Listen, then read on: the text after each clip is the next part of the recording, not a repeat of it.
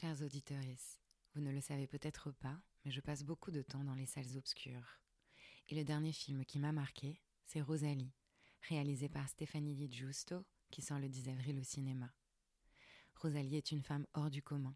Elle a une barbe et des poils. Son destin questionne le genre, dans la France puritaine de la fin du 19e siècle. Faisant fi du regard des autres, elle décide de faire de sa différence une force. Si ce film m'a plu, c'est qu'il montre l'émancipation d'une femme grâce à son corps. Elle s'offre la liberté d'être elle-même, elle transgresse. Et vous savez à quel point nous avons besoin de ces récits pour peupler nos imaginaires.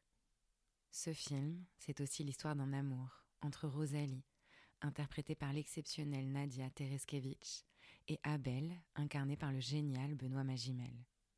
Un amour tortueux qui s'écrit à deux, qui montre la naissance du désir et comment il se construit.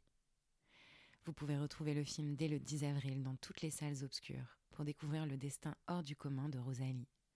Et d'ici là, je vous ai préparé une interview exclusive de la réalisatrice que j'ai eu le plaisir de rencontrer. Alors courez vite voir le film Rosalie à partir du 10 avril, exclusivement au cinéma. Et je me suis dit, c'est tous des cons, chacun vit sa vie et moi je vis la mienne, et je n'ai pas de compte à rendre vis-à-vis de euh, pourquoi j'allais, pourquoi j'aime la poitrine, pourquoi j'aime pas la poitrine. C'est ma vie, c'est mon histoire.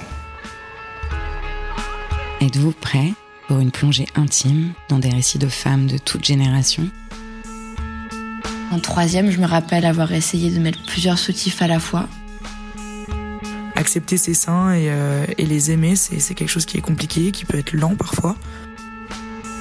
Jamais tout à fait le même. Notre corps change au cours des cycles, au cours de la vie.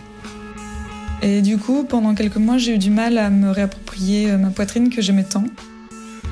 C'est cette inconstance qui fait sa richesse et qu'on aimerait célébrer dans ce réjouissant récit collectif. De ces fragments de vie émerge la singularité de chaque point de vue et l'universalité des histoires qu'il raconte.